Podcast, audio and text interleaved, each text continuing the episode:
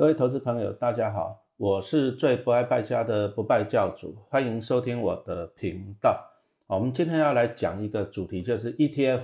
那有一只 ETF，哎，今年第一季的报酬率还领先啊，在领先其他相关的 ETF。那它的优点到底在哪里呢？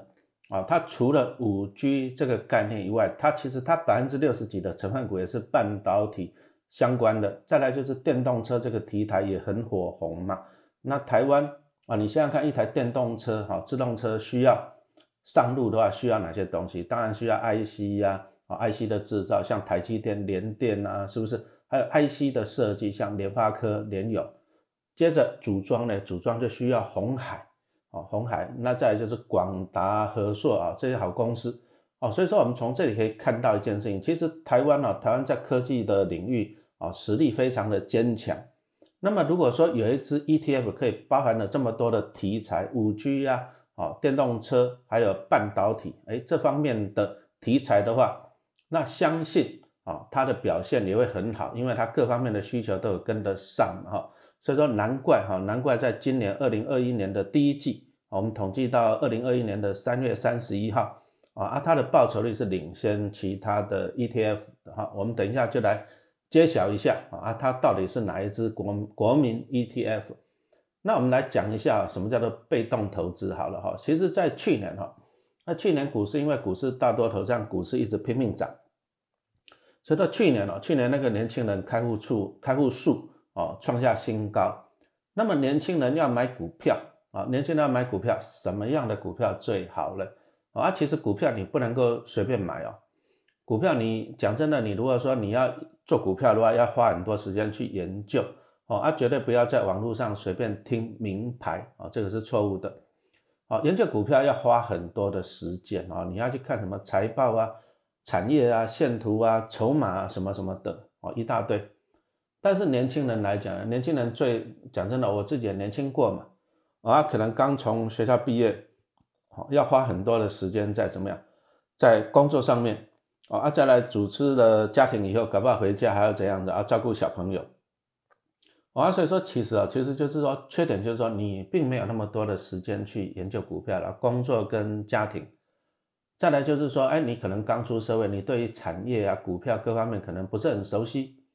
啊，所以说你如果说要研究个股啊，什么一大堆的资讯啊，你又怎样，又比较累。哦啊，所以说这里就讲到了 ETF 它的优点了。啊，ETF 的优点就是说啊，它就是动不动就是分散到几十只的成分股。啊，那分散到几十只的成分股，就像我们刚刚讲的，如果说它的成分股分散到哪里了？啊，比如说像台积电啊、联发科、大立光、红海啊这些绩优的啊，台湾的那些龙头的公司，它的好处是这样。请问你这些龙头公司有没有可能同时倒闭？啊，答案是零嘛。啊，所以说你买进这些 ETF 好处就是说它不会变壁纸。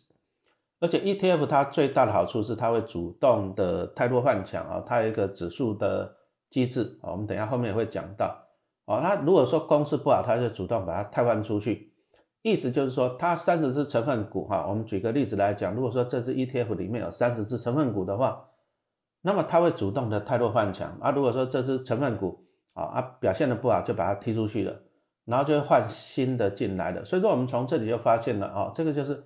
被动投资的优点就是说，它包含了一篮子的绩优公司，而且它会主动的太多换强啊。但是我在这里要提醒一下，ETF 并不是说所有的 ETF 都 OK 哦，我这个要强调，因为 ETF 它就是包含了几十只的成分股，所以成分股的内容跟成长性重不重要啊？当然是很重要嘛啊。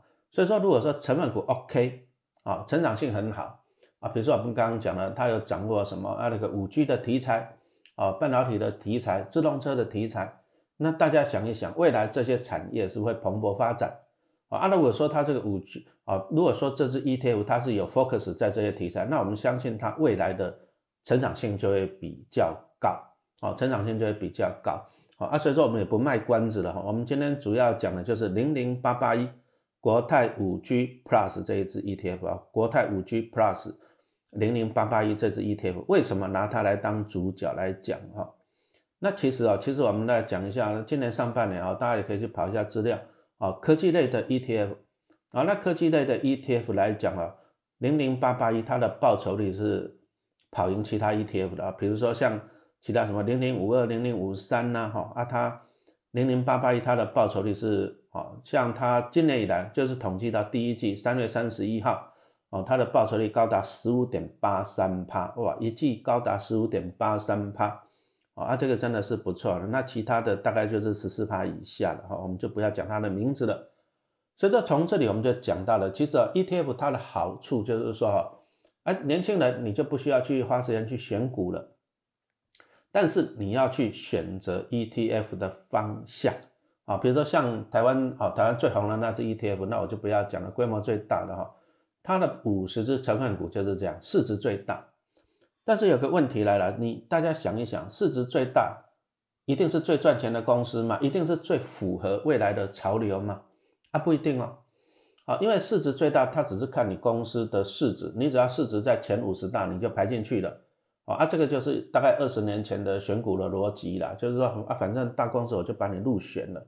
但是问题来了，你只要公司够大，公司够大的，啊，它不一定有赚钱哦。哦，举个例子来讲啊，比如说像宏达电，宏达电也曾经是怎样，台湾之光嘛，对不对啊？但是宏达电后来大家也都清楚了，就慢慢的亏钱了，赔损啊，赔钱了，股价从一千三一路掉下去。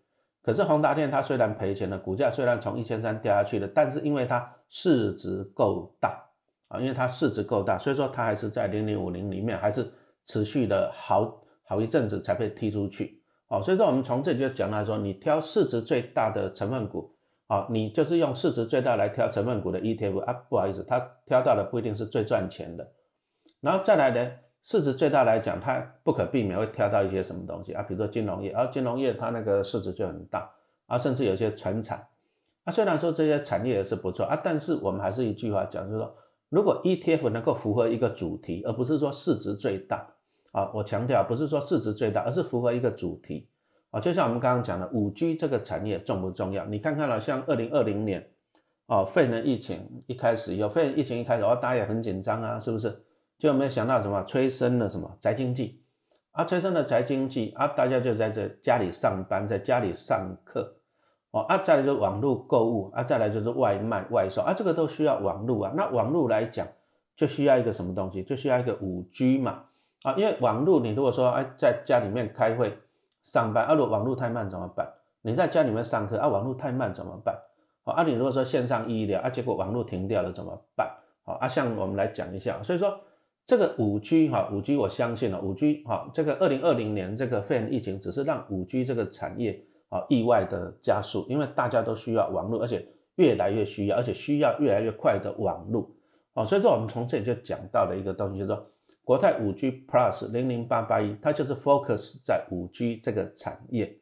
那请问大家一下，你如果说按照你自己的分析，五 G 这个网络重不重要？会不会比挑市值最大的还要好呢？哦啊，所以说这个就是说 ETF 不是说所有的 ETF 啊都符合未来的潮流哈，一个是是一个是挑选最大市值的，一个是挑选怎样哦五 G 这个未来的产业啊，这个大家可以。分析去判断一下哈啊，当然了，我相信投资人还是很聪明的啊。按照我们统计的资料哈，这二十岁到二十九岁哈，投资 ETF 的年轻股民啊啊，其实在二零二零年，去年台湾大概有一百万人，一百万的股民哈持有 ETF，所以说 ETF 它真的是已经是一个哦全民投资的全民运动了。然后在二十岁到二十九岁投资 ETF 的年轻股民中哈，那国泰的两只 ETF 啊，零零八八一跟零零八七八，哇，双双入榜啊！为什么双双入榜？好，我们刚刚讲到了五 G Plus 哈，零零八八一它是强调五 G，那零零八七八呢，它就是强调怎么强调就是 ESG 跟高股息。再来，我觉得他们的特点是这样，他们特点就是价钱很亲民呐，啊，像一股都还不到二十块，大概十七十八块。啊，所以说你如果是年轻小资族来讲啊，一股十七八块而已，一张股票一万七、一万八，啊，按你定期定额，每个月拿到薪水你就去买一张定期定额，啊，长期投资，啊，定期定额我们后面会来讲一些重点，啊，所以说也难怪，就是因为它符合这个未来世界的潮流哈，五 G 跟 ESG，啊，所以说零零八八跟零零八七八在啊二零二零年推出的时候，哇，也是受到非常大的回响，啊，规模都。规模哈都持续的上升，而且绩效真的是拿得出来啊，绩效真的是拿得出来哈。所以说绩效跟基金规模还有投资人数啊，你说像啊都高居同类型 ETF 的冠军哈。所以说这个大家也可以去找一下资料，这个也不是陈老师在那哦随便胡乱啊。那我一直强调说，虽然 ETF 是分散到几十只的成分股。但是成分股的未来成长性很重要。如果说成分股没有什么成长性的啊，比如说我们刚刚讲的啊，你那个宏达电从一千三一路跌跌到二三十块，那你如果说只是用市值来选择成分股，那你会受伤啊。所以说我们来讲呢，你买 ETF 最重要的还是成分股的成长性啊。那五 G Plus 强调的就是五 G，五 G 是什么东西？其实我们常常讲了，其实你想想，如果说你你比如说你要在家里面上班，你是不是需要网络？啊，如果说要实现无人化的工厂，无人化的工厂，啊，你的工厂可能呢，你有 A 厂房、B 厂房、C 厂房，而且台北、台中、高雄都有厂房，而且甚至美国都有厂房。请问你，你需不需要一个网络？哦，所以说其实五 G 就是这样，神经网络。哎，啊，那大家会说，那四 G 就有网络了，三 G、二 G 就有网络了啊？其实不对，啊，因为五 G 这样，五 G 其实网络就需要越来越快。我们在这里就讲一个五 G 跟四 G 最主要的差别在哪里？哦，我们在两千零四年啊，台中的自然科学博物馆，它就推出了一个恐龙展。哎啊，大家都常常嘲笑说啊，你这是恐龙，恐龙为什么？因为就讲说啊，恐龙你神经传导慢嘛，你跟不上时代嘛，哈，反应慢。啊，所以说自然科学馆它就推出一个恐龙展，啊，就它展出一只机械的雷龙，哇，雷龙就很长了，头到尾巴搞不好三十公尺的。然后小朋友，小朋友就拿铁锤去敲机械雷龙的尾巴。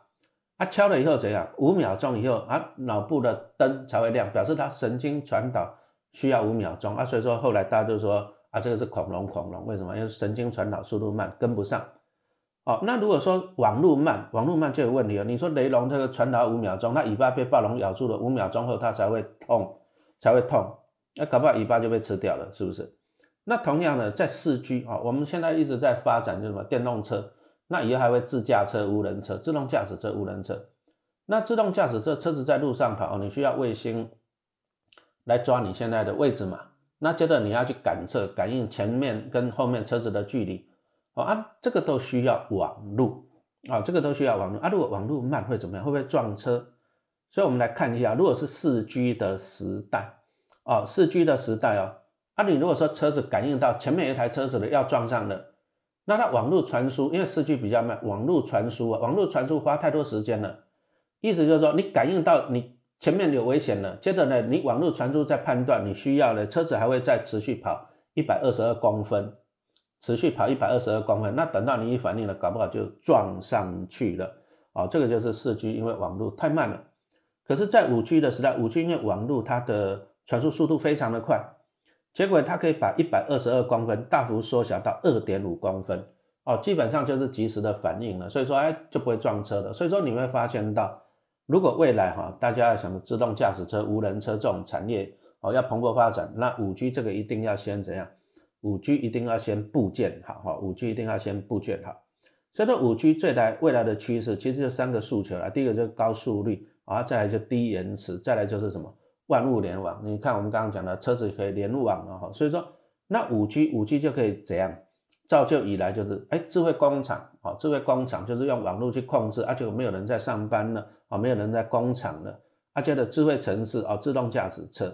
但是五 G 虽然有优点，不过它有缺点啊，就是五 G 啊，因为它的讯号频率太快了，所以说它的覆盖的范围会比较小。那意思就是说怎样？它需要很多大量的。小型的基地台啊，它需要很多大量的小型的基地台。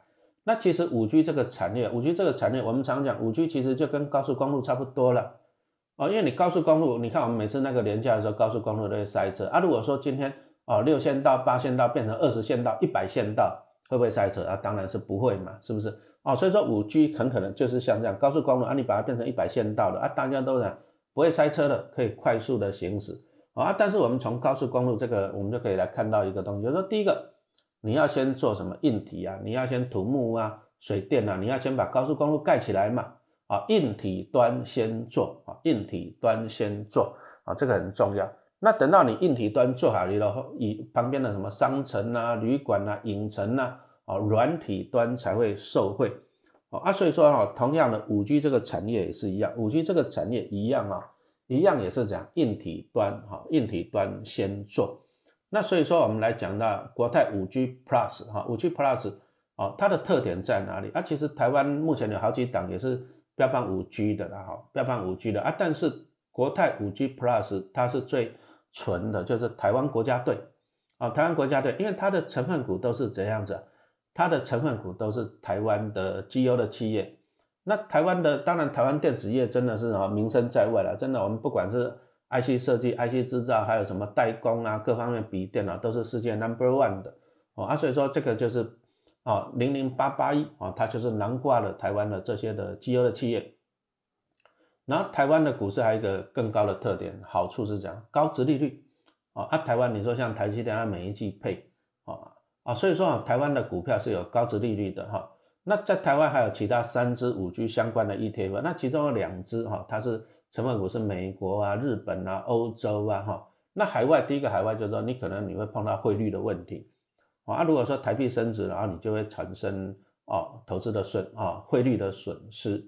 在的海外的股票通常配息率很低的啊，所以说哈，还有一只就是中国的五 G 的啊，但是呢也都没有配息啊，所以说。你如果说你想要啊投资台湾国家队，而且你想要掌握这个高值利率啊，高值利率来讲话，那相信的零零八八一这个是台湾国家队哈，这个是可以参考的指标哦。啊，所以说零零八八一其实推出也没多久啊，推出还不到一年，那真的也是爆红哦。那个规模规模已经是五 G 类 ETF 哈，几乎哈几乎哎，这个零零八八一它的规模已经都大幅超越其他三档。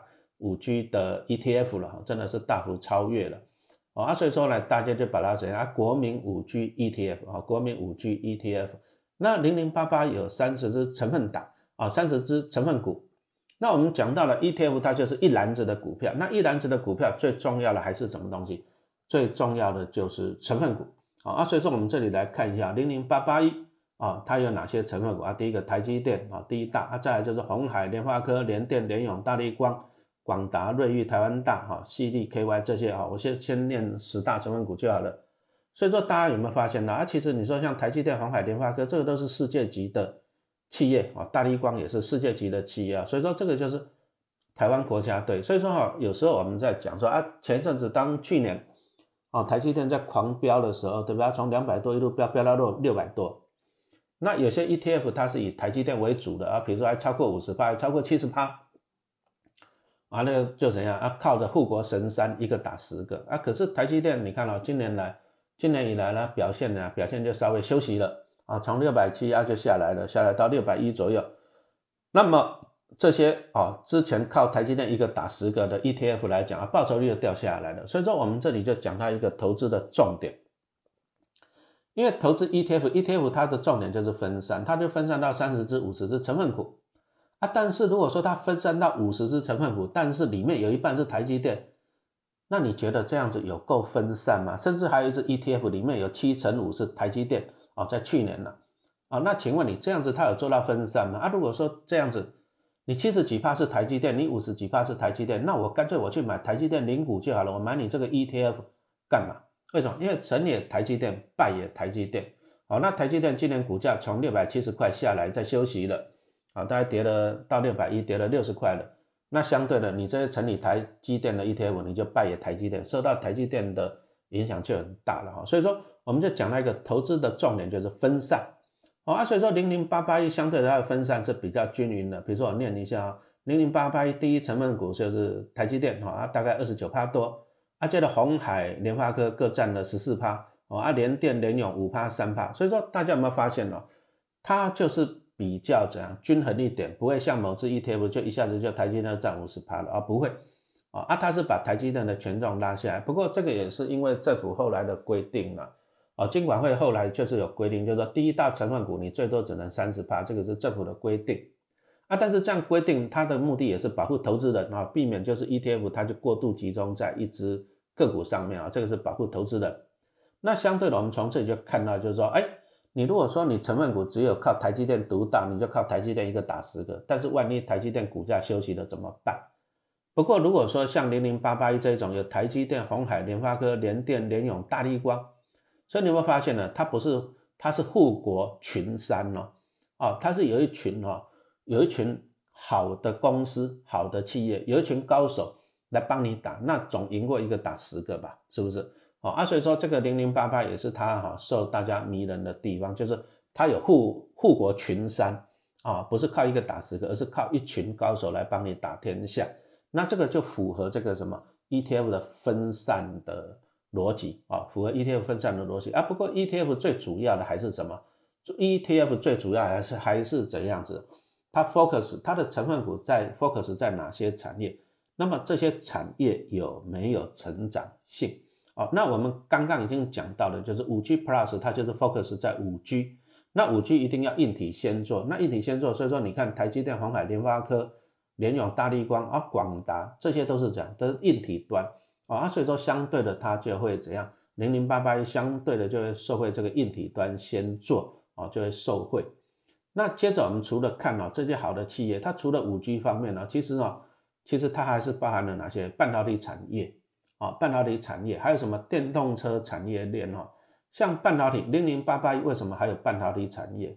那我们刚刚看到了它的前十大成分股，你说台积电。哦，IC 制造，联电也是啊。那联发科跟联咏是什么？IC 的设计嘛，哈。所以说你会发现呢，其实它还是有很多的成分股是属于半导体的概念。那半导体好不好？半导体重不重要？其实科技在进步都需要半导体啦。啊，你包含什么太空产业呀、无人车啊什么的，啊，都需要半导体。刚讲到就是说，那你看到电动车，电动车也需要。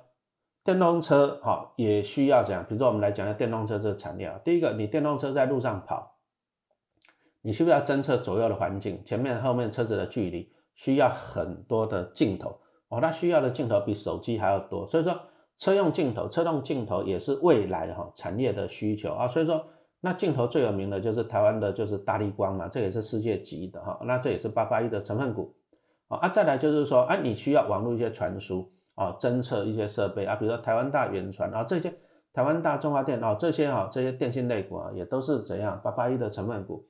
那再来的电动车需不需要组装啊？广达啊，红海，广达可以做电脑的系统，那红海就是整个车子的组装。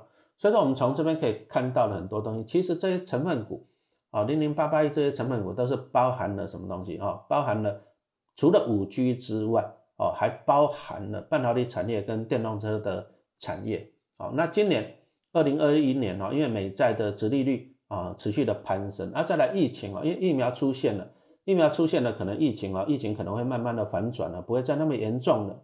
好，那所以说啊，我们反而怎样子？反而我们可以去追踪啊，追踪最新的那个产业啊。所以说零零八八一的基金经理人啊，苏鼎宇就表示，我们经经济会持续复苏，跟去年比啊，一定是年成长的。那经济复苏、科技成长，接着半导体跟什么网通的晶片啊，也会怎样供不应求。那台湾的五 G 大厂的订单啊，动能会非常的强劲。因为我们刚刚讲了，而五 G 这个只是意外的加速啊，受到疫情影响啊，反而持续的加速，而且我的订单呢，订单就一直的涌进来啊。再来呢，今年也是怎样电动车的关键年，而其实电动车在去年来讲，特斯拉就已经红遍天了，股价涨翻天。啊，股价虽然涨翻天，但是特斯拉它的产能还是有限啊，一年还是五十万辆哈，去年大概就出货了五十万辆，五十万辆多吗？啊，啊，台湾台湾呢，台湾全全年的新车大概就四十几万辆哦，啊，但是呢，五十万辆其实是不多。你说像那个丰田呐、福斯啊，一年都可以出一千万辆新车啊，意思就是说哈，这个电动车只是怎样刚开始起步而已哈，特斯拉顶多今年大概八十万到一百万辆。啊，电动车只是刚开始起步啊，但是台湾也有很多怎样？我们刚刚讲到这些电动车都需要怎样？需要台湾这些公司嘛，哈，需要台湾这些公司，比如说组装。所以说我们来看到一下，像广达哈，广达其实他们也是积极抢进电动车了。为什么？其实你说像广达以前做笔电啊，哈，后来做啊笔电啊这些平板这些代工啊，但是商人是很聪明的，商人是很聪明。你说像红海也是以前就做手机啊，苹果手机。但是他们也会嗅到了未来的趋势啊，未来的趋势就是电动车啊，所以说他们也都持续的在转型啊。比如说拿广达来说好了，广达也是零零八八一的成分股之一哈。那广达除了电动车它的 ECU 啊，就是小控制晶片的订单啊，广达除了还投资了日本什么 TI EVA TIER 的 IV 哈做它的布局。那红海大家都知道，就是它就成立一个什么 MIH 的联盟，啊，它希望成为什么电动车界的 Android 系统，啊，就是开放一些什么开放共享的平台的啊，开放共享的平台，那它就帮大家推出什么电动车的软体啊、硬体啊、关键的零组零组件。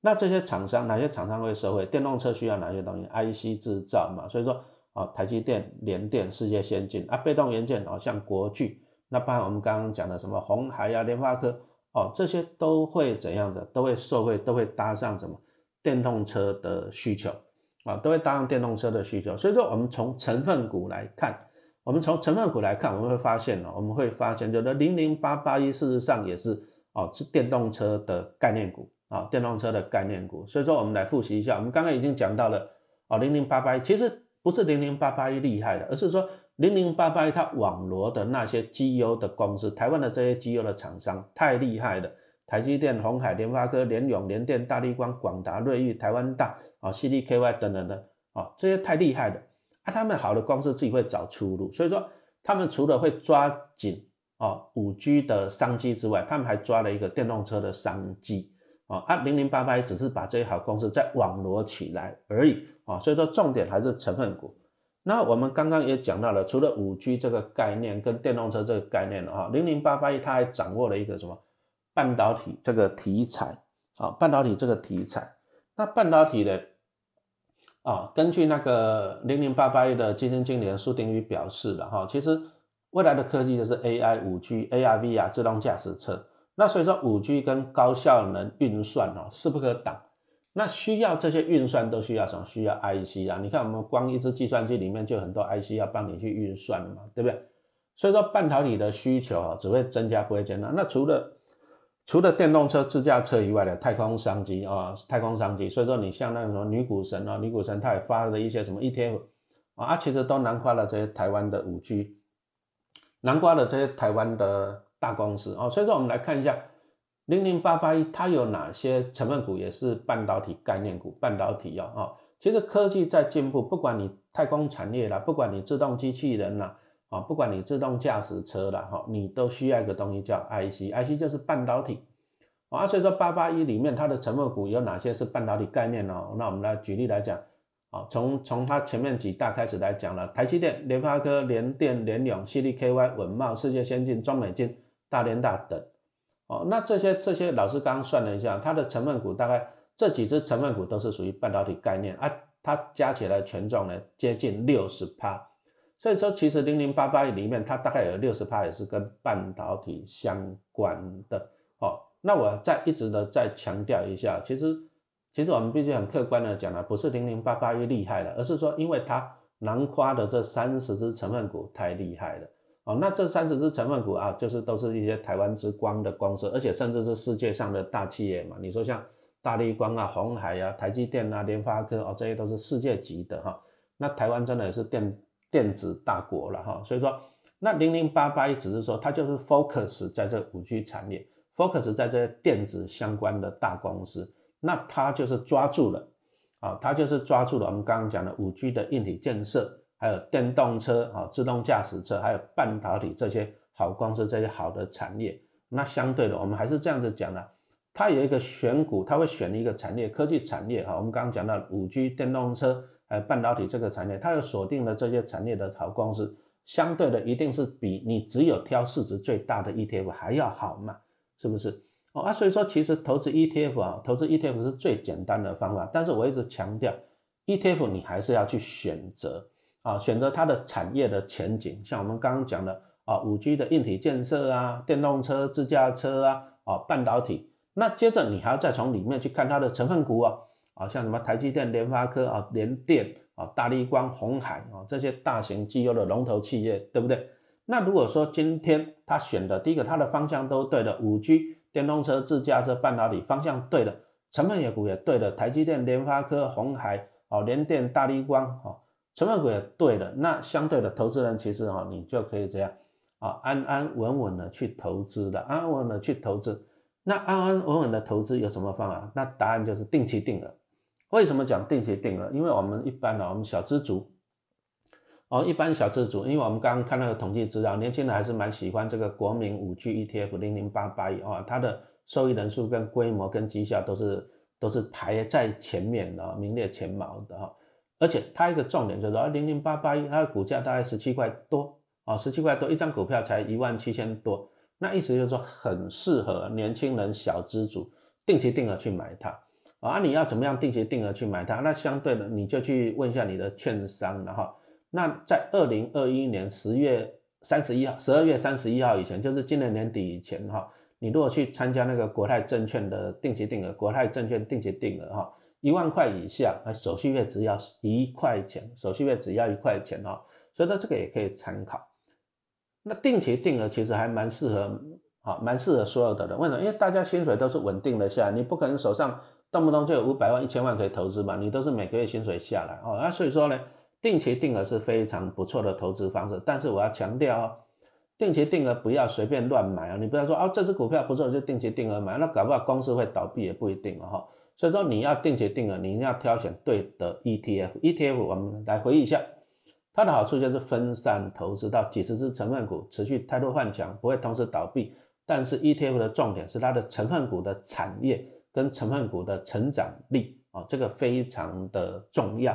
啊，那你如果说挑到这个好的 ETF，像我们刚刚讲的零零八八一，它就是包含了五 G 硬体建设，然后再来就是什么电动车、自驾车跟半导体，那包含了台积电、红海、联发科、联电、大力光哈这些绩优龙头企业。那相对的，你要去定期定额的话，哈，投资买它，非常的，我个人觉得非常的安全。但是重点是一个是纪律，定期定额你买股票就会买在长期下来买在平均的价位了。但是我一直强调这个长期，好，那大家又问我一个问题，说啊，老师啊，长期要长期多久？哦，长期多久嘞？哈，那我们就举一个分享，就是股神巴菲特他投资股票投资了八十年了啊，所以说其实长期投资、长期投资就是越久越好。啊，这个也很适合，就是小朋友出生或者年轻人出社会的时候，你就定期定额去买零零八八一，哦，这个非常的适合。那你买了零零八八以后，就有这三十只绩优龙头企业，哦，那这持续的帮你这样定期定额长期买，它就会。有三十大企业在长期帮你赚钱，那既然有这么多的企业在帮你赚钱，你当然不要随便的就讲获利了结哈。所以说，定期定额的重点就是纪律，长期啊，长期而且有纪律。再来定期定额，大家比较容易失败的时候是什么情况？就是看到股价在涨的时候，哦，你定期定额就很开心，因为一直涨嘛，你就一直买。可是跌了，你就会恐慌，不敢买了。其实这是错误的。哦，这是错误的。那举个例子来讲啊，台积电现在六百块，啊，六百一十块，啊，去年低点是两百多块钱。请问你，你现在再回忆一下，你会不会多去赶快去两百多块的台积电多买一点？会不会？会呀，是不是？同样的，零零八八里面第一大的成分股就台积电啊，高达三十八。那么如果说哎大跌，那导致零零八八便宜的时候，便宜的时候就是台积电便宜，那你应该要讲。用力多买一点啊，所以说定期定额的要诀只有两个，第一个是长期啊，第二个就是当股价下跌的时候，你不要停扣，绝对不要停扣，而且甚至你要加码啊，然后用时间啊，时间的复利啊，要投资多久啊？比如说你如果小朋友刚出生，那你就帮他买零零八八一啊，你就持续帮他买，买到大学毕业啊，买到大学毕业就累积不错了，而且零零八八一我们刚刚讲到它还有配息。啊，你就在帮小朋友存零零八八一的过程中，你也可以拿零零八八一的股息来帮他缴学费嘛。啊，等到他大学毕业的时候啊，我相信你只要有纪律的去存，啊，你就存到不少的零零八八一的股票了，对不对？那将来小孩子如果要出国留学啊，或者要买房子，缴头期款，哎，这个都是一个哈帮助他的，就是一棵摇钱树了。啊，至于刚上班的年轻人，二三十岁、三四十岁的年轻人，你要怎么办呢？你就定期定额去存，存这种就是哎有成长潜力的。啊啊，产业前景不错的 ETF，啊啊，你把它存存到你将来四五十岁、五六十岁，你可以提早退休哈。所以说，定期定额的重点，我们再来回忆回忆一下，定期定额的重点就是纪律啊。大跌的时候不要停扣啊，甚至要怎样逢低加码，但是不能够随便乱买股票啊，不能够随便乱买股票，有的公司会倒闭，会变壁纸，这个要小心啊。挑 ETF，圆形 ETF 相对安全，但是圆形 ETF 的一定要挑产业。不要再用市值最大来挑 ETF 的，不要，而是要符合我们刚刚讲的零零八八一符合哪些产业？我们再来回忆一下，第一个就是五 G 的硬体建设嘛，啊，再来就是什么自动驾驶车、无人车，对不对？电动车再来就是半导体哦，它有六十八是半导体的啊，再来就是成分股，除了看 ETF 的产业，再看它的成分股哦，台积电、联电、红海哦，联发科、大力光啊，这些都是世界级的企业。那你碰到这种好的 ETF，哎，产业成长、产业前景不错啊，成分股也很好了啊，记得定期定额啊，逢低用力加码，长期投资。好，谢谢大家的收听。